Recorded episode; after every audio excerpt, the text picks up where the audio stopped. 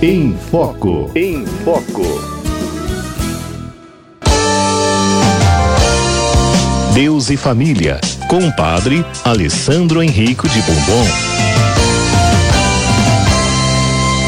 Com muita alegria, nós recebemos então agora o padre Alessandro Henrico de Bourbon, mestre em teologia do matrimônio e família pelo Instituto João Paulo II em Roma. E hoje ele tem um tema muito importante para falar relacionado à família para você, para o nosso ouvinte. Boa tarde, padre Alessandro. Boa tarde, Cleide, tudo bem? Bem, graças a Deus. O senhor passou bem a semana? Graças a Deus. E vocês? Muito bem também. E o nosso programa? Estamos aqui firmes e fortes, que bom. né, aguardando é. a volta da Cidinha Fernandes amanhã, mas eu sempre Ah, ouço, graças a Deus. Sempre ouço o senhor também, viu? Como como ouvinte, eu sempre estou assim atenta a essa catequese importante sobre a família, não é? Que ter, recebe Isso. tantas ameaças e às vezes essa ameaça deve estar entre nós mesmos do componente familiar que é a própria família, não é? Eu acho que essa reflexão vem um pouco em relação a isso, padre. Exatamente, Cleide. A proposta hoje era falar de um tema que parece um pouco descuidado e um pouco mal visto, inclusive, na, na sociedade de hoje, e é visto mais como uma fraqueza do que como uma virtude, que é a ternura, a ternura necessária no trato entre nós, especialmente em família. E aqui o Papa, nesse primeiro capítulo, do Amores Letícia, estamos no, no, nos números 27, 28, 29 e 30, ele trata justamente a ternura do abraço, da importância da ternura uhum. do abraço. Ele parte antes da reflexão eh, explicando como Deus eh, é ternura na, na, na Bíblia, como ah, ah, alguns salmos, por exemplo, trata desse tema, como a criança desmamada, como a criança que acabou de mamar, né? Ela, ela se joga, se entrega no braço da, nos braços da sua mãe com essa ternura, com essa confiança total. E, e o Papa parte é, explicando um pouco a reflexão sobre essa ternura, como Deus é, é eterno conosco no sentido de sempre estar disposto a nos acolher, sempre estar disposto a nos perdoar. E, e o Papa diz que nós também, as nossas atitudes, os nossos atos devem ser também um reflexo dessa ternura de Deus. O Papa nessa, como sabemos, né, também Cleide, os ouvintes também sabem, estamos vivenciando também um ano especial dedicado todo ele a São José. Sim. Esse desde o dia 8 de dezembro do ano passado até o dia 8 de dezembro deste ano 2021, o Papa declarou esse ano especial a São José para recordar essa essa figura, este grande santo e ele também emitiu uma carta uh, para justamente nos acompanhar ao longo deste ano. E um dos itens, um dos aspectos que ele realça também na vida de São José, é, ele chama São José o pai na ternura. Como ele, eh, sendo terno com seu filho Jesus, ele ensinou também o que é a ternura paterna para o seu filho.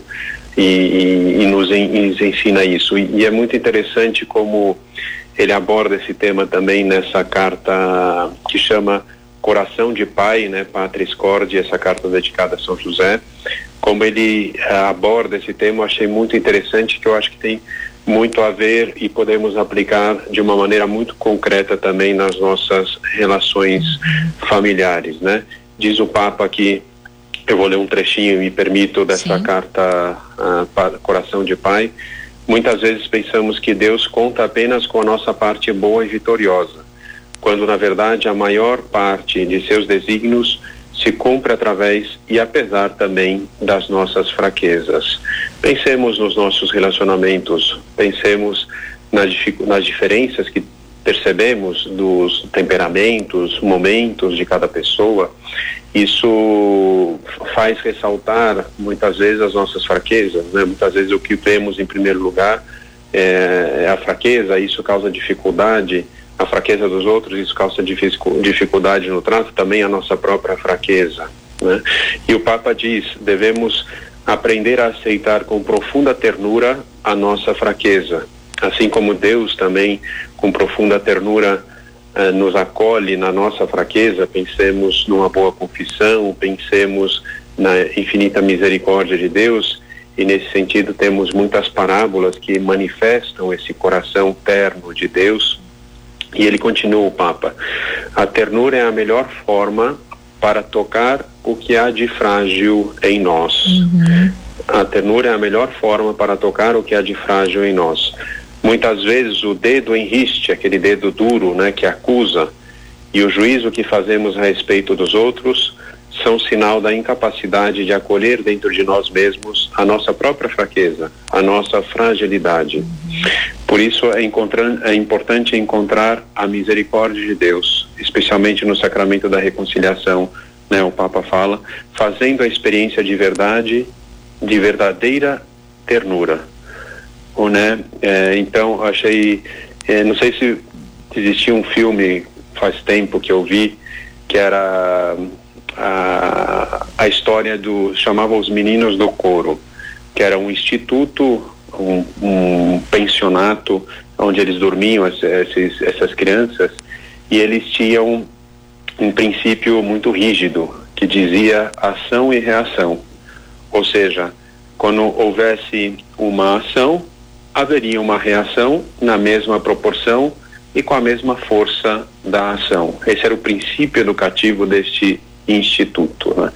E muitas vezes no nosso relacionamento, Cleide, é, é, é, é isso, né? É, é ação-reação. Ou seja, quando uma pessoa vem e com uma atitude, vamos supor, agressiva, a nossa reação quase que natural é também responder com a mesma moeda Sim. e com a mesma força. Uhum. E, e, e, é porque é natural, somos humanos, eh, temos as nossas limitações, nossas fraquezas, o sangue ferve também, né? E, eh, mas, mas me chamou muita atenção a ação-reação. Né? E enquanto uma atitude cristã deve ser ao contrário, né? Se eu tenho uma ação que me provoca eh, uma ação de agressividade, por exemplo, qual que é a minha maneira de reagir? Não é uma reação na mesma proporção e não é uma reação com a mesma força, mas ao contrário. Né?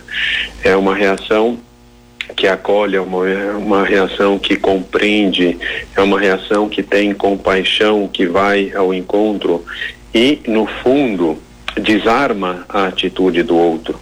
Né? Tem uma tem uma obra aqui em São Paulo que chama-se O Arsenal da Esperança e ele é dedicado a acolher uh, pessoas em situação de rua.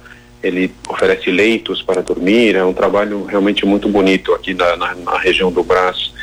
E eles têm um lema uh, que para mim foi muito tocante, que é a bondade desarma. O que, que significa isso? Me chamou muita atenção, porque lá dentro, apesar de serem pessoas de distintas origens, com histórias diferentes e tudo mais, eles conseguem ter um índice de violência interno quase que zero, ou seja, existe um respeito muito grande, existe uma ordem muito grande, uma disciplina muito grande lá dentro. E eu acho que é em fruto desse princípio, a bondade desarma, né?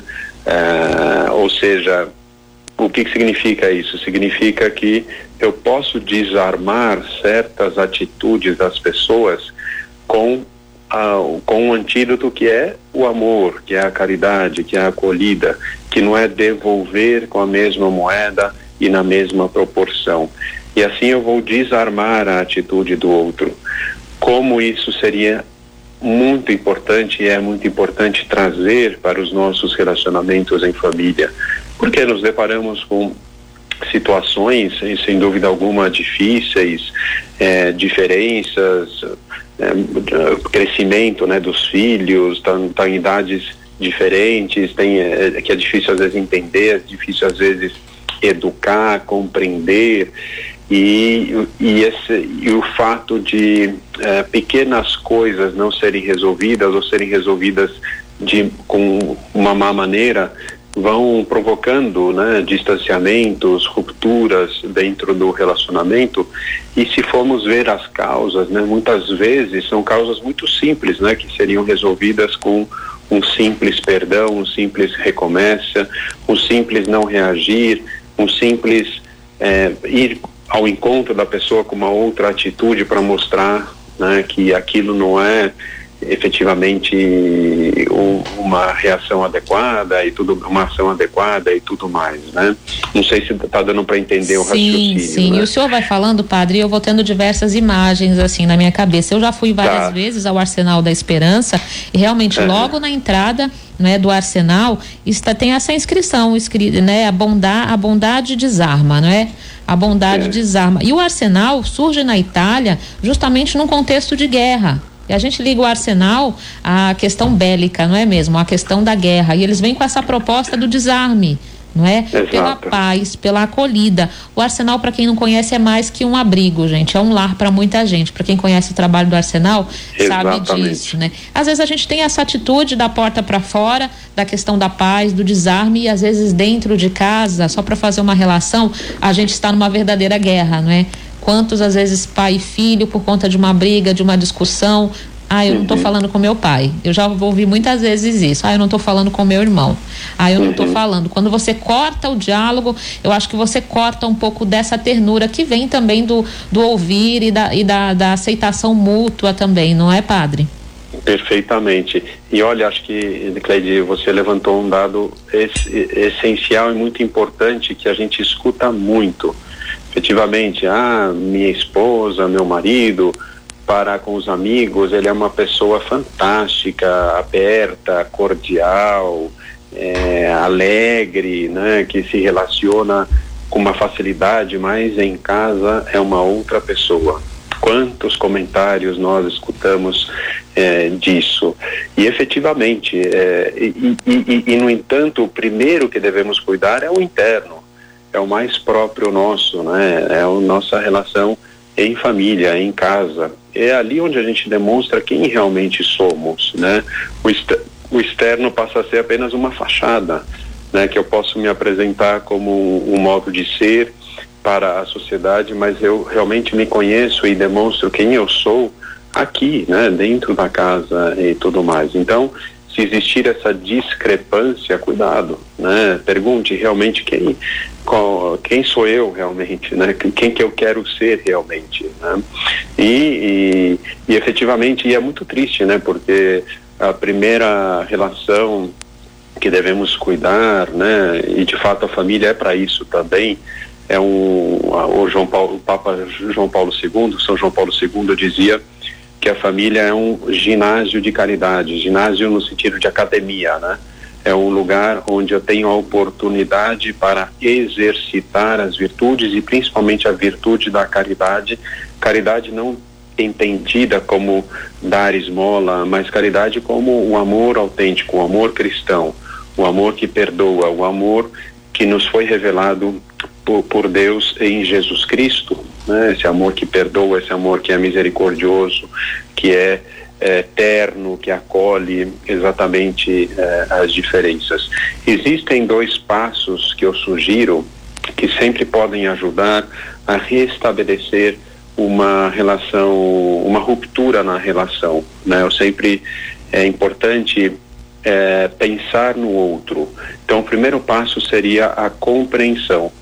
A compreensão significa o quê? Sair de mim mesmo me obrigar a colocar-me no, no, no, na, na vida do outro, na história do outro, no momento que o outro está vivendo, para tentar compreender e me questionar e dar esse espaço né, e perguntar por que essa reação, por que essa atitude. E talvez esse exercício faça compreender, nossa, ele está numa situação difícil, ele está é, com um acúmulo de cansaço muito grande, uma situação de estresse, ele está pressionado para tomar certas decisões, ele recebeu uma má notícia e você compreendendo, colocando-se na história do outro, abre um outro caminho que é o caminho para a compaixão. Né? Então, a partir do momento que você conseguiu compreender, conseguiu dar espaço para a compaixão, compaixão não no sentido de simplesmente dizer coitadinho, né? Não, compaixão significa entender a pessoa e padecer junto com pátere, né? Padecer junto com outra pessoa, entrar na situação dela, querer estar ao lado dela e, e acompanhá-la e não só isso, mas ajudá-la. E nesse sentido, se você conseguir dar esses dois passos de compreender o outro, de ter compaixão pelo outro, vai ser muito mais fácil restabelecer laços, vínculos de amor e de amizade. Por quê? Porque se a outra pessoa vier com uma a mesma atitude de agressividade, o que antes causava uma reação similar no meu coração, com a compreensão e com a compaixão, vai causar uma reação totalmente contrária. Eu vou querer, em vez de é, a, a enfrentar essa pessoa, eu vou querer abraçar essa pessoa, porque eu vou dizer, eu te entendo, vem cá, vamos, vamos sair juntos dessa situação, quero te ajudar, eu te entendi, né? não precisa fazer isso, eu te entendi, quero te ajudar e, portanto, eu estendo uma mão. Né? A ternura, como diz o Papa, é a melhor forma para tocar o que há de frágil em nós. Essa ternura que é é como Deus para conosco, né, Cleide? Se a gente for ver uhum. é, nas nossas reações, Deus, desde a história da revelação, toda a história de Israel, ele uma e outra vez, com muita paciência, com muita perseverança, vem ao encontro do povo, perdoa, dá uma nova chance, faz recomeçar. E, e, e é isso que precisamos ter também. Né? Uhum. Somos fracos muitas vezes, temos o nosso temperamento, o nosso modo de ser, sei que muitas vezes é difícil o trato, especialmente no dia a dia, especialmente no relacionamento prolongado, especialmente quando algo grave aconteceu também, é difícil restabelecer a confiança, tudo mais, mas isso não quer dizer que seja impossível desde que eu me proponha, né? Uhum. E, e, desde que é, eu caminhe, desde que eu tenha compreensão, desde que eu tenha compaixão, desde que eu consiga como Deus faz conosco, dar uma nova chance para uhum. outra pessoa. Como é importante isso e esse exercício contínuo. E a família, repito, é sempre esse essa academia, esse ginásio onde temos a possibilidade de praticar essas muitas virtudes, né? O Papa ele termina aqui no número 30 do Amores Letícia, colocando novamente a família de Nazaré como ícone da família, como exemplo, como é, modelo de família e poderemos imaginar, e aqui, queridos ouvintes, né, eh, usem a vossa imaginação para imaginar como que seria aquela vida naquela, naquele santo lar da Sagrada Família. Como seria a relação entre Maria e José? Como seria o tom de voz que eles usariam um para com o outro? Como seriam as palavras de respeito que eles usam para dirigir-se um ao outro, né? É, nesse sentido, é significativo e é uma experiência pessoal que eu sempre me proponho fazer, Cleide, desculpa que eu falo um pouco de mim, mas é, quando eu vou conhecer uma família, né, e, e, tenho vários testemunhos disso, uma família que ainda não conheço, que eu conheço pouco, mas finalmente eu vou ter a oportunidade de entrar dentro da realidade que é, né? Tirando todas as fachadas, todas as, as máscaras, né? Quando a gente entra e senta na mesa, por exemplo, é o lugar mais vívido, né? O mais uh, emblemático, talvez, de uma vida familiar. E ali dá para perceber imediatamente como está a vida do casal, né? É muito significativo isso. Por exemplo, eu lembro com muita tristeza, né? Numa ocasião, é, me convidaram para jantar e sentamos na mesa e tudo mais, né? Obviamente a esposa estava preparando tudo, servindo e tudo mais, e o marido já sentado na mesa, eu também sentei com ele e começa, né? É, passa o arroz aí, me serve água. Né? Eu falei, hum, alguma coisa está errada aí, né? E, e por quê? Simplesmente pela rispidez no trato, pelo modo como se fazia, como ele falava. Não tinha um por favor, não tinha deixa que te ajudo, não tinha um essa preocupação de também quero ajudar, de somar, mas era um estar ali para servir, né? para ser servido, não para servir. Né? Então ali já notava alguns, né, algumas eh, fissuras né, no relacionamento. Quando falta, faltam palavras de respeito, quando faltam um muito obrigado, um por favor, pode ter certeza que tem uma fissura no relacionamento mais profunda. Pode ter certeza que a relação não está boa. Ali tem alguma coisa que precisa ser corrigida, que Sim. precisa ser mudada, que precisa ser recomeçada, uhum. sem dúvida alguma, né? Então voltando, né, para o exemplo de, da família de Nazaré, que maravilha é, perceber, imaginar como seria o trato, por exemplo, né, de, repito, José com Maria, com que docilidade, com que ternura, com que avan, com, eles pensariam mais no outro, o que, que mais eu posso fazer pelo outro, como que eu posso fazer com que o outro, por exemplo, trabalhe menos, portanto eu me adianto aquilo que não é responsabilidade minha, mas é responsabilidade do outro, mas eu me adianto para que o outro tenha que trabalhar menos, por exemplo, nos afazeres de casa, né? Que maravilha, e, e tenho certeza que era isso, né? Sei lá, vamos imaginar que Maria fosse a responsável para preparar o café da manhã e um dia ela acorda e o café da manhã já está pronto. Né? Foi Jesus que acordou mais cedo, se sacrificou, acordou meia hora mais cedo e preparou tudo e preparou da melhor maneira possível como ele sabia que os pais gostavam. Isso é um amor de doação, isso é um amor de ternura, né? É um amor consciente e não meramente biológico, né? O Papa fala que é, é, é, é, é um amor de intimidade consciente, não meramente biológico, né? Não é só porque eu sou mãe, não é porque eu sou, porque eu sou esposa, só porque eu sou marido, só porque eu sou pai, mas é porque existe uma é, não não algo meramente biológico, mas uma intimidade consciente, né? Uma ternura consciente, um amor consciente, um amor verdadeiro e tudo mais, né? Então a família de Nazaré como um ícone para todas as nossas famílias, especialmente nesse trato mútuo, né? Como seria essa relação, Sim. que ambiente maravilhoso, sempre Agora... de perdão, Agora, sempre padre, de amor. Uma, uma questão Oi. que está me surgindo aqui, não é? O senhor está falando dessa ternura familiar conheço também muitas pessoas, né, inclusive da minha família, né, que tem esse bloqueio de afeto. Não é porque uhum. não foram geradas em família em que essa ternura foi exemplo, em que essa ternura acompanhou essa pessoa durante a vida. Não é? Não deixam de ser boas pessoas, são excelentes pessoas, mas tem esse bloqueio de afeto. Por exemplo, ah, não, não abraçam, né, os filhos, uhum. ou, por exemplo, não não gostam de festejar aniversário porque a comemoração da vida dele não foi feita durante a infância. Então isso era uma coisa, uhum. né, lares desestruturados, né, em que a aridez, as dificuldades de relacionamento foram muito presentes. Aí essa pessoa forma a família dela e ela não consegue, não é reproduzir isso porque ela não viveu mas eu estou pensando nesse modelo que serve para todas as pessoas, né? Esse modelo que é a própria família, não é de Nazaré, até para um resgate realmente, né, de perdão né, dessa pessoa para que ela possa também viver o amor familiar quando ela forma a família dela.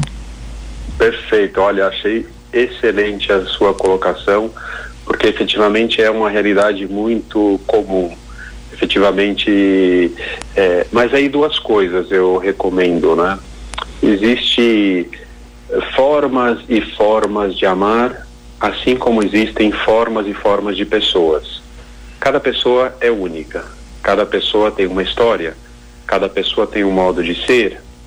O, a grandeza do amor é, justamente é, é a seguinte, é pensar no outro como ele é. Tem que pelo modo delas serem realmente não transparecem, né, uma ternura, ou seja, de abraçar, de ser carinhoso nesse sentido externo, mas isso não significa de forma alguma que elas não o sejam, né? E vou explicar o porquê. É, tem um livro que chama é, é, um autor americano chama Gary Chapman que ele fala cinco linguagens do amor. O que, que ele ensina nesse livro e qual que é a teoria desse livro? Ele vai nos ensinar que eu preciso, o amor não é aquilo que eu espero do outro, né? O como ele deveria me amar porque às vezes, ele pelo modo dele ser, pelo temperamento da outra pessoa ser, ela nunca vai poder oferecer esse amor como eu estou esperando esse amor. Então, esse livro faz essa reflexão e nos ajuda a entender como que o outro me ama. E, e, e eu me adaptar a esse amor, descobrir que realmente ele me ama não do modo como eu esperava, com esse abraço terno, caloroso, que eu acho que todos devemos ter, sem dúvida alguma, mas nem todos pelo seu modo de ser, efetivamente pela sua história também, tristemente que não receberam isso, né? Mas isso não significa de forma alguma que ele não esteja amando, que ele não esteja dando ternura. Então, a primeira chance que eu tenho que dar à pessoa é descobrir como ela me ama, descobrir que tipo de amor ela me dá, porque às vezes não é, é expressado externamente da maneira como eu estou esperando esse amor. E por isso eu penso, e a conclusão que eu chego é que eu não sou amada. Mas não é. Porque a pessoa simplesmente, né, pensemos uma pessoa mais tímida, uma pessoa mais reservada, uma, uma pessoa que não é expansiva, né? Ela nunca vai ser aquela pessoa que chega e, e cativa as pessoas, mas não por isso ela não tem não tem qualidades, não por isso ela não ama e não por isso, mas entender um pouquinho, acho que esse passo eu recomendo também que deem, mas também o outro é, uma outra reflexão também que eu queria fazer, infelizmente é, não vai dar para aprofundar muito, a gente pode tratar em outro momento, que é muito interessante, né? Uhum. Você falava, né, Gleide, de afeto. Da onde vem a palavra afeto? A palavra afeto vem do deixar-me afetar pelo outro, né? É, São Tomás de Aquino, ele diz que o amor começa fora de mim. E começa como? Com uma atração. Eu vejo o outro e descubro no outro uma beleza. Essa primeira beleza que nós descobrimos no outro é uma beleza física. E essa qualidade física provoca uma atração em mim. E pouco a pouco, à medida que essa atração vai me afetando, essa pessoa não apenas fica fora de mim, né, mas ela entra em mim. Por quê? Porque eu fui criando o que a gente chama de uma união afetiva com essa pessoa. E essa pessoa, talvez eu não nem a conheça, nem nunca falei com ela, mas ela, por eu ter me deixado afetar por essas qualidades, em primeiro lugar física, né? Depois temos a maturidade no amor, o crescimento no amor, que a partir da maturidade dessa qualidades físicas, eu vou passar a ver outras qualidades à medida que eu conheço a pessoa, qualidades espirituais, qualidades humanas, enfim, né, começo a admirar essa pessoa por outras qualidades também, até ver o todo dessa pessoa, isso tudo vai me afetando e vai criando essa união afetiva, né? E pelo fato de eu não ter recebido isso, né? E pelo fato também de traumas que eu tenho, às vezes eu creio, eu crio cascas, eu crio defesas, eu crio escudos e portanto eu não me deixo mais afetar pelas pessoas. Né? É um tema muito profundo que a gente precisaria desenvolver com mais tempo, sem dúvida alguma.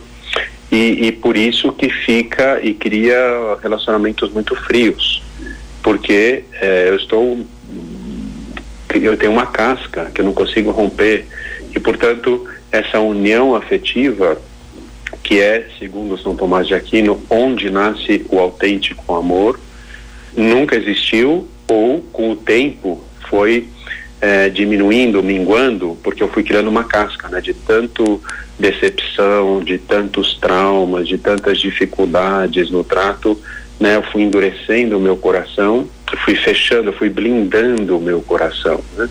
Isso fez é, com que o amor se apagasse no meu coração. Né? Então esse afeto que é o deixar-se afetar pela, pelo outro, né? pelas qualidades do outro, pela admiração que eu tenho pelo outro. E muitas vezes a, a dificuldade no trato reside aí, né?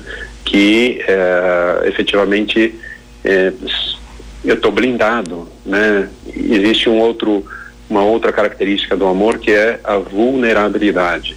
Palavra também que quando falamos hoje em dia em vulnerabilidade, fazemos pessoas que estão em situação de risco. Né? E também podemos interpretar assim.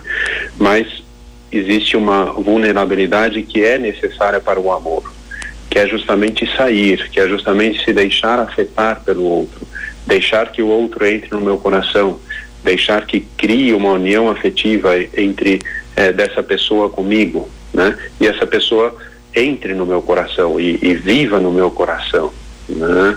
Eh, não sei se deu para entender um pouco, Cleide, mas é, Foi, mas é por aí, né? É por aí e você tem plenamente razão, né? Tem, tem pessoas que é difícil, e estou dizendo no nível familiar, tristemente, né, chegar a esses níveis de amor, de ternura e tudo mais, mas sempre pode, é possível recomeçar, sim, com a graça de Deus, né? Essa foi mais uma importante reflexão que o senhor trouxe para a gente, viu, padre? Uma catequese muito afetiva, viu? Acho que todos os nossos ouvintes, né, beberam, né, suavemente, com muito afeto, com muito carinho das palavras que o senhor trouxe aqui para a gente, falando sobre a importância da ternura nas relações familiares. E cada um pode fazer, né, um pouco uma autoanálise, né, e verificar o quanto a gente deixa, às vezes, pela falta de tempo, pelo uso do celular, pela, né, pelo por um estresse ou por um problema específico e a gente deixa de trazer um pouco dessa ternura no nosso modo de falar, no nosso modo de agir, né? E isso acaba desestruturando a nossa família. E nós temos um modelo aí mais do que importante, né, para todos nós, que é a família de Nazaré. Padre, quero agradecer a participação do senhor mais uma vez nesta tarde aqui na, na Rádio 9 de Julho. Muito obrigada, uma boa semana para o senhor até a semana que vem. Obrigado, Cleide. Deus abençoe a todos, aos ouvintes e a todos aí na rádio. Obrigado. Amém.